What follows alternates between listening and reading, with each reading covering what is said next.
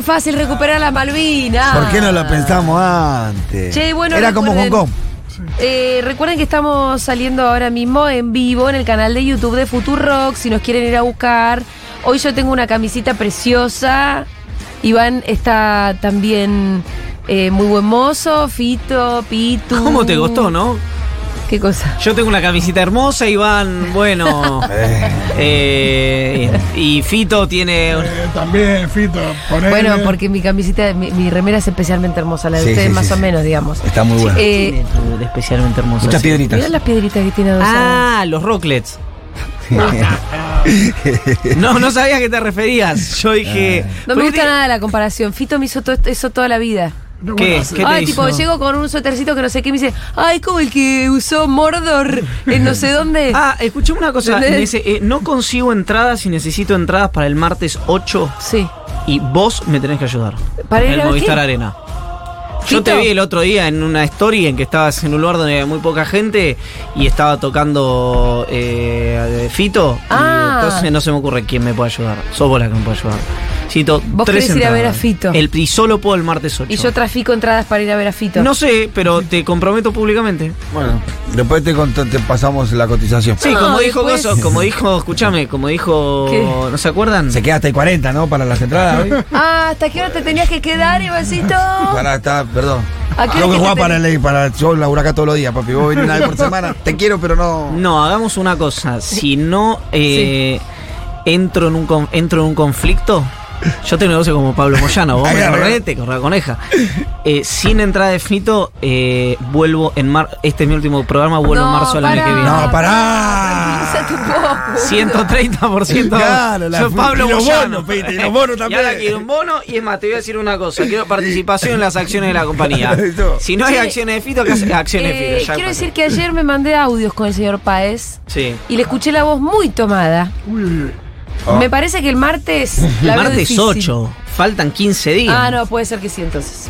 Bueno, vamos al grano, Iván, porque. Eh, para mí ese- esa es mi única tarea de hoy. Listo, perfecto. Hablemos de las candidaturas del Frente de Todos. Sí, no hay, perfecto. Siguiente tema. Bueno, eh, pero vos hacés mención a un par de cositas que son interesantes. Los rocklets. No me lo voy a poder sacar. La puta que te parió. Ahora está mirándote con cara de. Pero es que no me lo puedo sacar ahora, es terrible. Son rocklets los que tiene mi remera. Yo lo voy, a- voy a llevar agua para este molino. Entren al canal de YouTube de Futurock miren, si quieren y digan si son rocklets o si son unas pi- piedritas preciosas que están en mi Y si remera. Rocklets quiere auspiciar este bloque, eh, no hay ningún problema. Tiene una cosa medio reggae porque tiene los colores de la bandera de Etiopía también. Sí, sí, sí.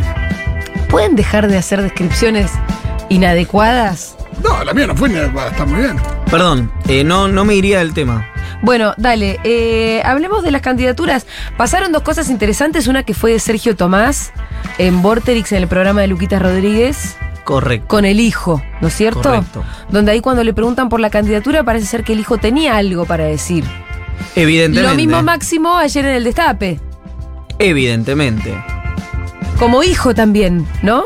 Sí, en el caso de Máximo como dirigente político también. Bueno, pero también como hijo. Sí, porque casi le meten un plomo en la cabeza a la madre. Y así sí. que ahí la, la cuestión del hijo debe, eh, debe, fuera de joda, debe gravitar. Sí. Debe gravitar mucho. Eh, obviamente dos cuestiones diferentes. En el caso de... Yo, yo conté, obviamente pedí autorización para hacerlo, pero porque había sido una conversación eh, personal, digamos, algo más vinculado al ocio, al esparcimiento. Pero yo eh, comí con Tomás Massa, hijo, Ajá. es decir, con Toto Massa, Sí. hace unos cuantos meses. En ese momento él me dijo, me había contado esto, que la familia no quería Sí, que Massa fuera incluido candidato. Inc- No, él fundamentalmente. Ah. Milagros. Eh, recordemos, tienen dos hijos, la familia Massa, una Milagro que tiene 20 años, el otro es él que tiene 17. De repente esto parece Bahía Blanca el 14 de julio, no entiendo por qué, del frío que hace. ¿Por gracias. qué? Eh, y, eh, ¿qué más? Perdón, Yo, Prendí un toque al aire porque vi que se estaban botando el ambiente. Eso por ustedes. que Yo por ustedes, eh, dice más, esa fue- pues yo por usted me encanta. Eh, esto me duele más a mí que a vos. Eh, que eh, m- ni Malena ni los hijos querían que Massa eh, Sí. siguiera en política. Eh, y que por primera vez veía él que el propio Massa eh, tenía, Massa padre obviamente, Sí. eh, tenía sus, sus serias dudas. Bueno, ¿por qué? Porque la política argentina en los últimos años si ya era ingrata años A, el último tiempo pasó a ser algo irrespirable. Y digamos, sí. ¿no? Que es algo que no es porque yo quiera siempre aprovechar cualquier momento para hablar bien de mi amigo Miguel Ángel Pichetto, Sí. pero lo voy a hacer. Es algo que. ¿Vos estás sacando una foto? Sí. ¿Por qué?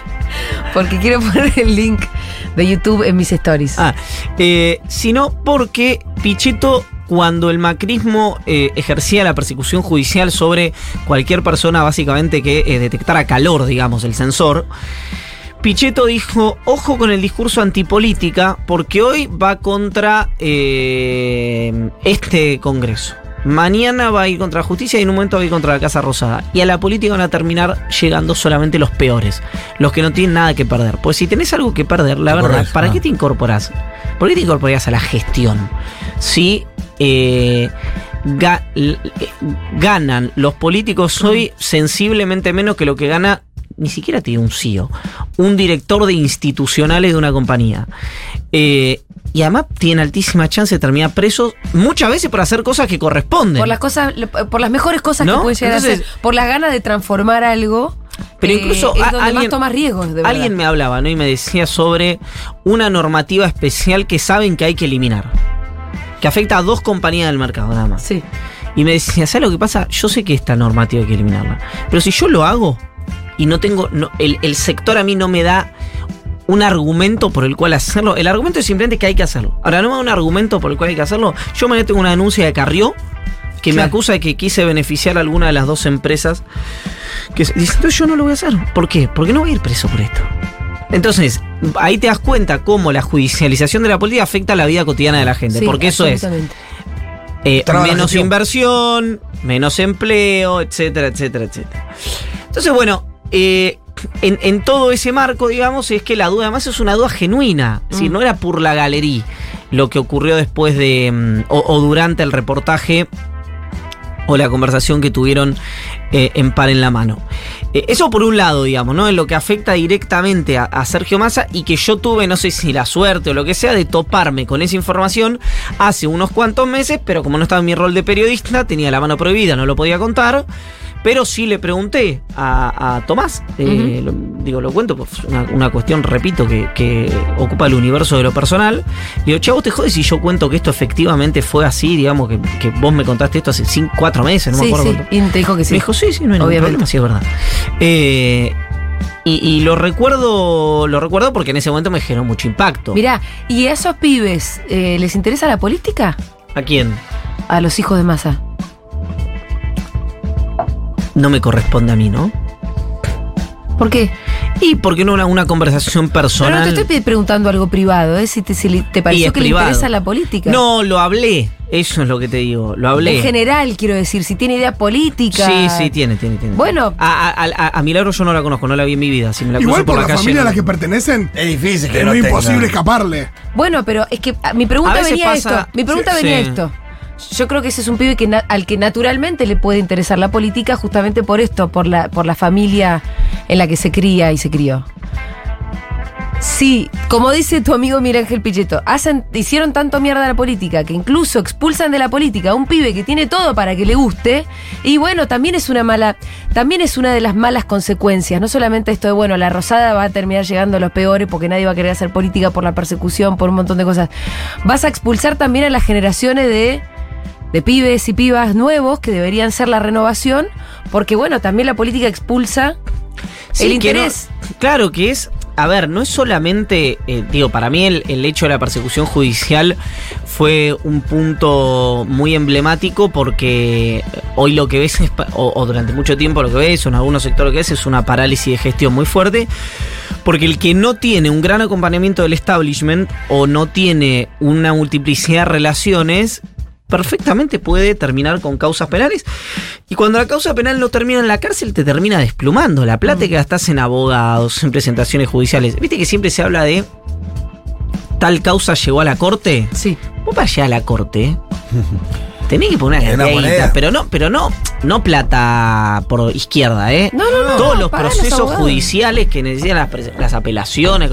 Entonces, eh, es muy ingrata la política en Argentina. Hoy yo sé que es contraintuitivo decir esto en un momento donde la casta, la antipolítica, todo eso está de moda y, y- el sistema político además colabora con que, con que haya descreimiento sobre el propio sistema político, pero lo cierto es que, mm, que me parece lógico, casi te diría, me parece al revés. Hoy me parece una...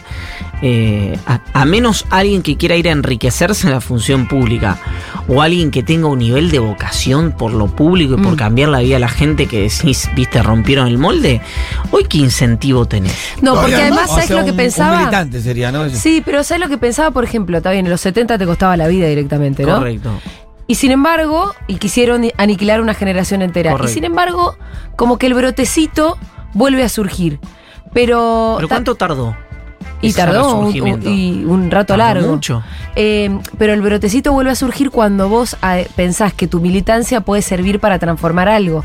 Ahora me parece que tenés dos cosas. Por un lado, persecución y por el otro lado, la imposibilidad de. de- como no, no hay nada que enamore tampoco. Exacto. No, hay nada que enamore porque la imposibilidad de generar cualquier tipo de transformación también es muy remota. No, y sumarle la urgencia. Digo, hoy para cualquiera que le digan, ven, ven y querés ser ministro, ministro de mañana te tengo que rendir por mañana, pues no puedo pensar nada a largo plazo Sí, y claro. me cortan el Bueno, presupuesto y un montón de cosas que.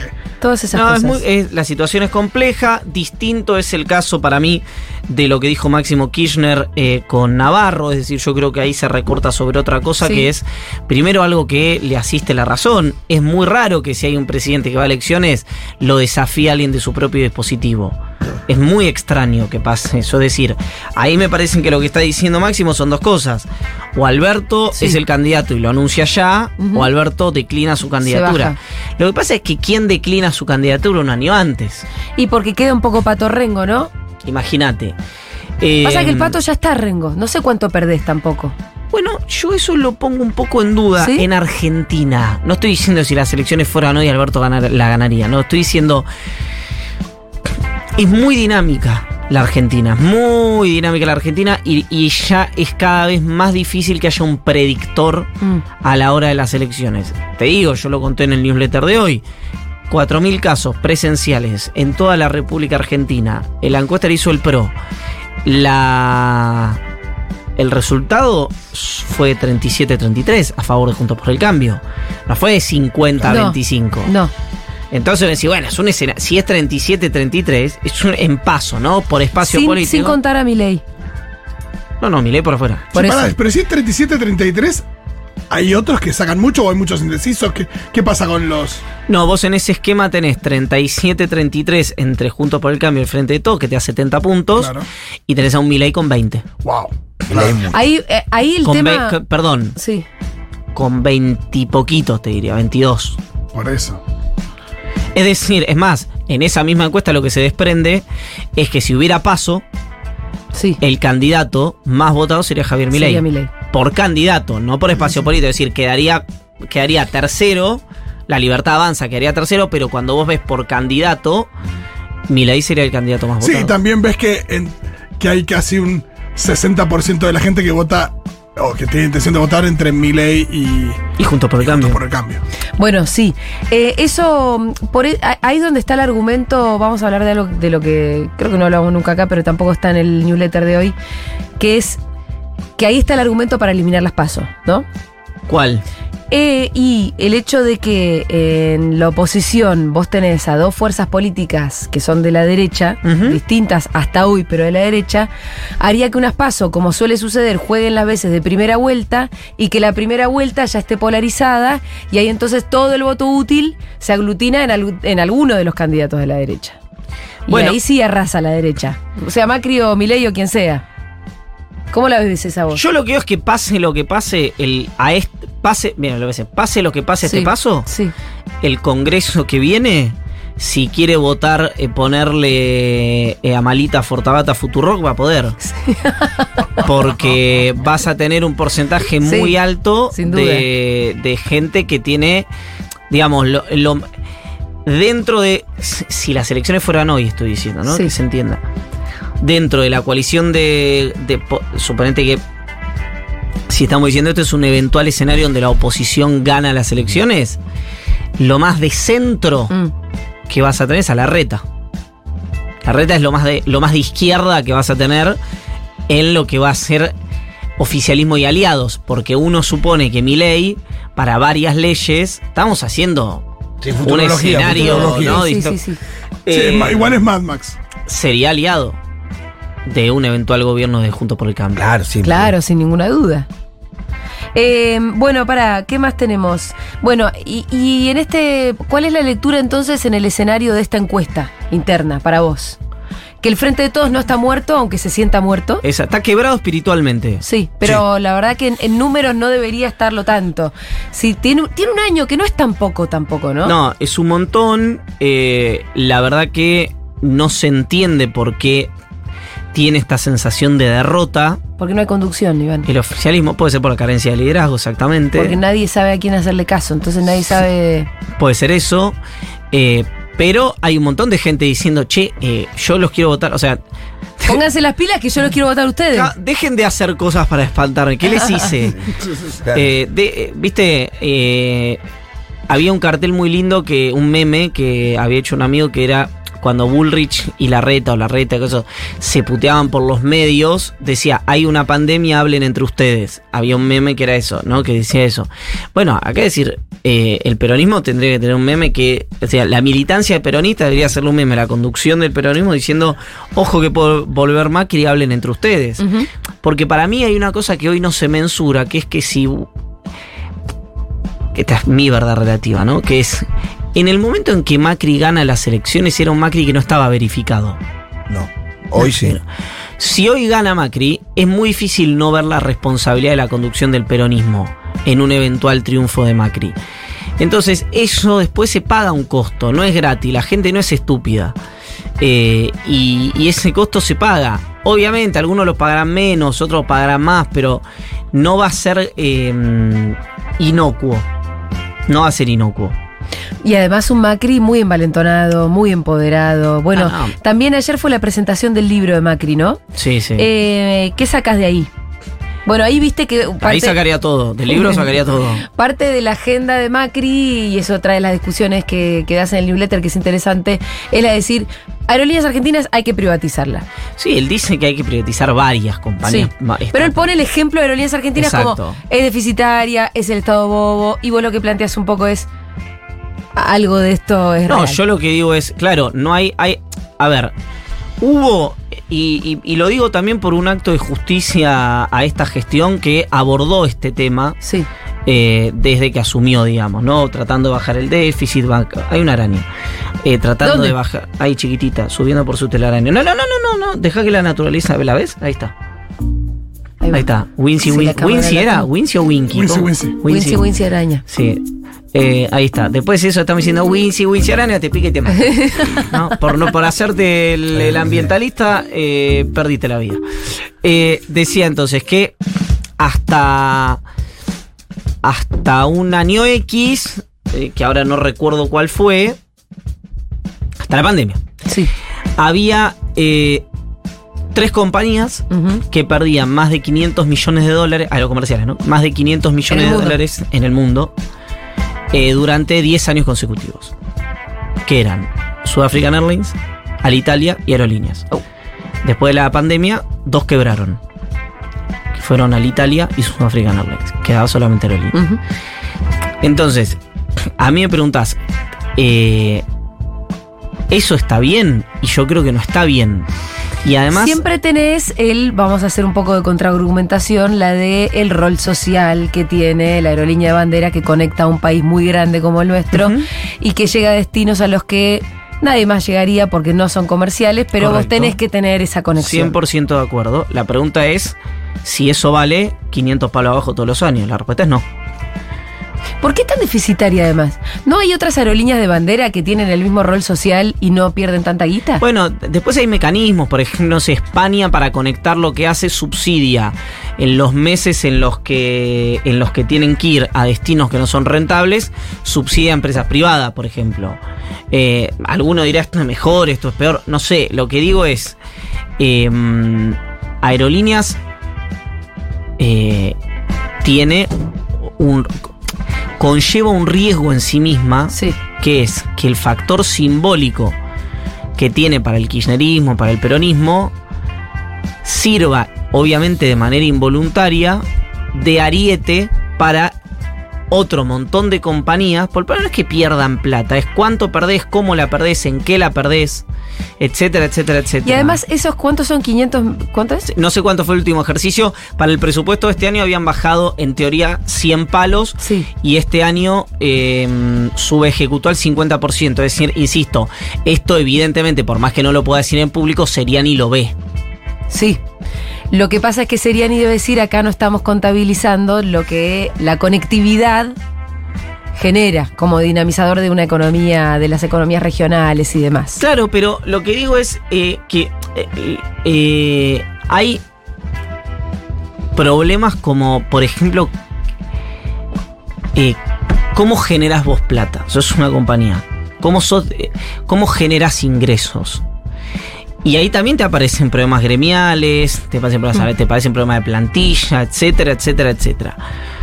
Eh, yo lo que digo simplemente, así como en algún momento se usó eh, se usó a 678 Sí. para eh, echar gente de Telam diciendo todo lo, viste, Eh, englobando esto no por cargarle tinta a 678, pero se demonizó a 678, ustedes me parece que está claro.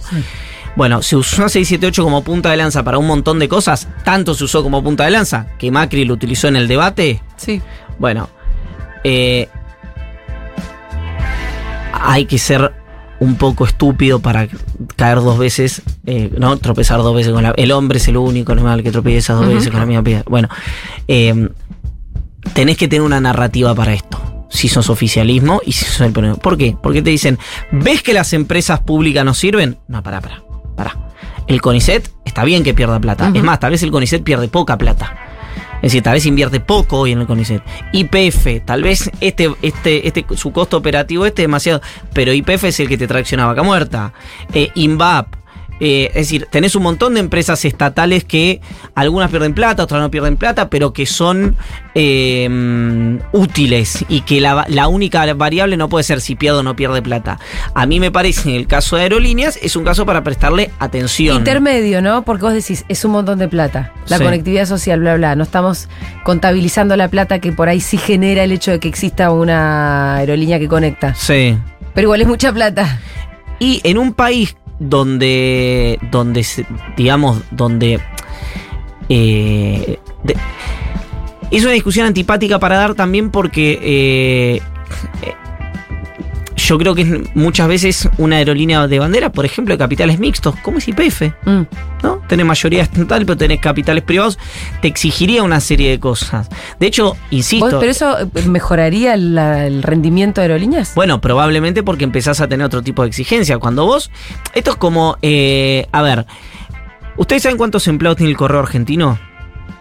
No. 17.000 empleados. ¿Sabes cuántos empleados tiene Operación Ferroviaria? ¿Qué tenemos? El Transiberiano tiene 22.000 empleados. 22.000, tiene más empleados que Mercado Libre. Hay cosas en el Estado argentino que si vos no las resolvés, no te dan vuelta el presupuesto. Pero cuando vos empezás a sumar aero- el déficit de aerolínea, operación ferroviaria, correo, eh, eh, tarifas, etcétera, y son dos puntos y medio del PBI. No, y que de alguna manera le estás dando.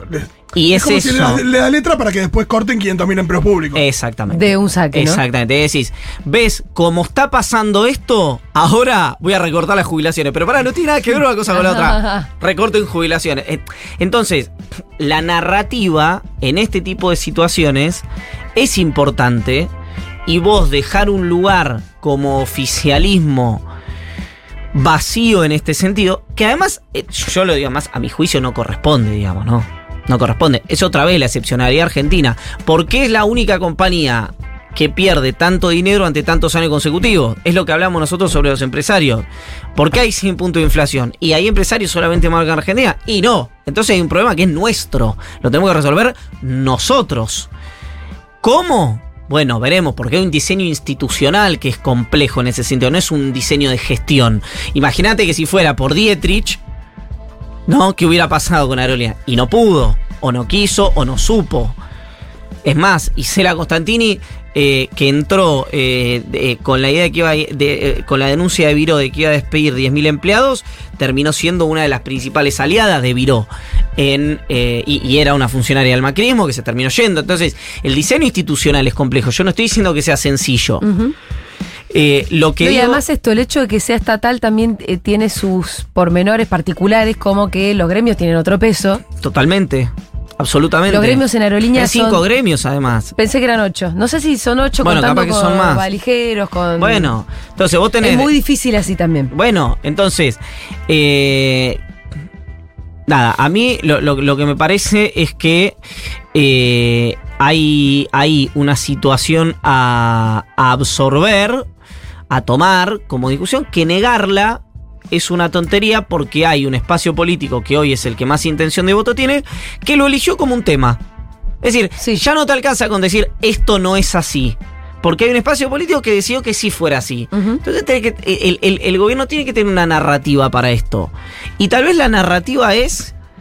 Eh, estoy tan de acuerdo con lo que dice Macri que por eso, desde que asumió esta conducción de aerolíneas, hizo esto, esto, esto, esto, y vamos a seguir haciendo en el futuro. Para bajar el déficit. Eh, para bajar el déficit. ¿Lo está para- bajando? lo está bajando, sí. Sí, lo está bajando. Lo está bajando. Bajó. eh, acá también hay otro punto. Eh, hay 653 personas menos en aerolínea cuando asumió esta, eh, esta gestión. Y vos decís, pero eso cómo lo decís como algo bueno. ¿Sabes por qué lo digo como algo bueno? Porque si es gente que no le aportaba a la compañía, es gente que está utilizando recursos públicos, es decir, del Estado, para su propio beneficio. Y eso para los que creemos que el Estado es necesario y es que el que tiene que apalancar el crecimiento, es doblemente gravoso. Mira, te voy a contar una... sí, una- es que los defensores del Estado no somos defensores de los ñoquis. Bueno, te voy a contar un gozo de algo que vi de cerca. Me va a matar por ahí lo que estoy contando. ¿Qué Pero? Julia, Sí.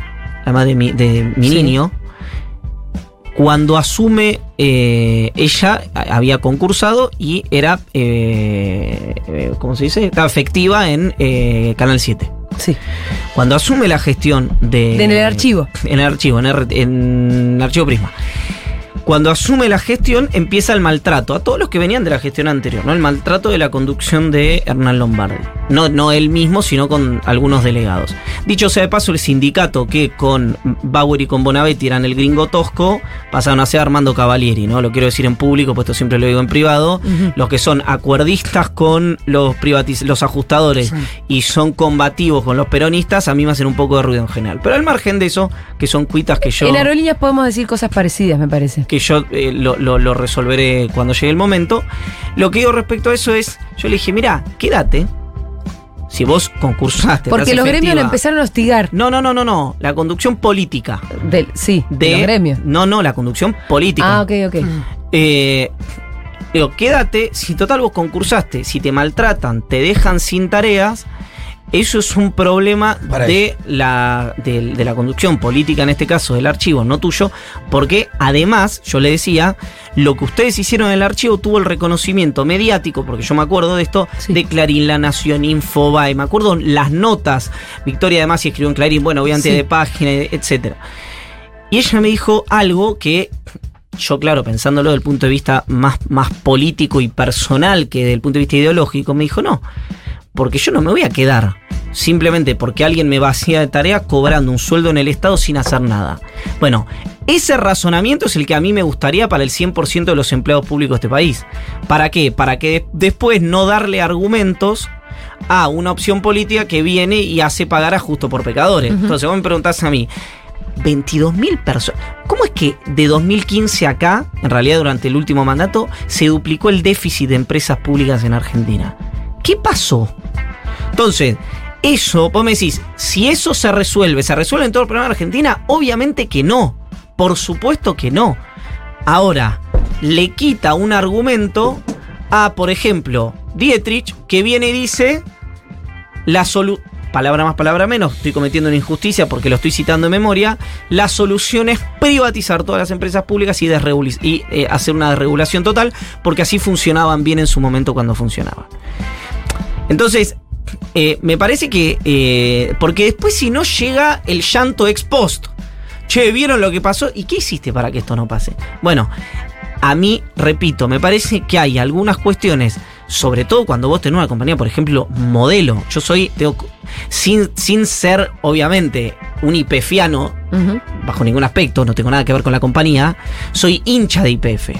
Entonces digo, ¿por qué tendría que pagar una empresa como IPF o sacar aerolíneas por muchísimas otras que no se les encuentra un rol aparente y podrían, por ejemplo, mira lo que pasó con IMSA, se hizo una capitaliza- capitalización estatal de mercado y el Estado se quedó con, una, con un porcentaje altísimo de una empresa que hace reactores nucleares que es modelo a nivel global. Bueno, Argentina tiene para hacer eso. Lo que pasa es que hay que animarse y ponerse creativo, porque después cuestiones de política interna o de o cuestiones electorales de corto plazo se sancionan el mediano o el largo. Entonces, a mí me parece que lo que ya terminó, lo que está crujiendo es la comodidad de quedarte en un discurso eh, que ya no le hace sentido a buena parte de la sociedad, nada más. Em, para, para ir cerrando, Sí. porque ya te pasaste 10 minutos. Sí, voy ya tardísimo. las entradas. Eh, no, Sí. bueno, bueno. Pará. Pará. Me parece que lo que en lo que seguro estamos todos de acuerdo en que mm, en- no que el Estado tiene que ser eficiente, porque esa es una palabra que le corresponde más al mundo empresarial, pero que el Estado tiene que funcionar bien.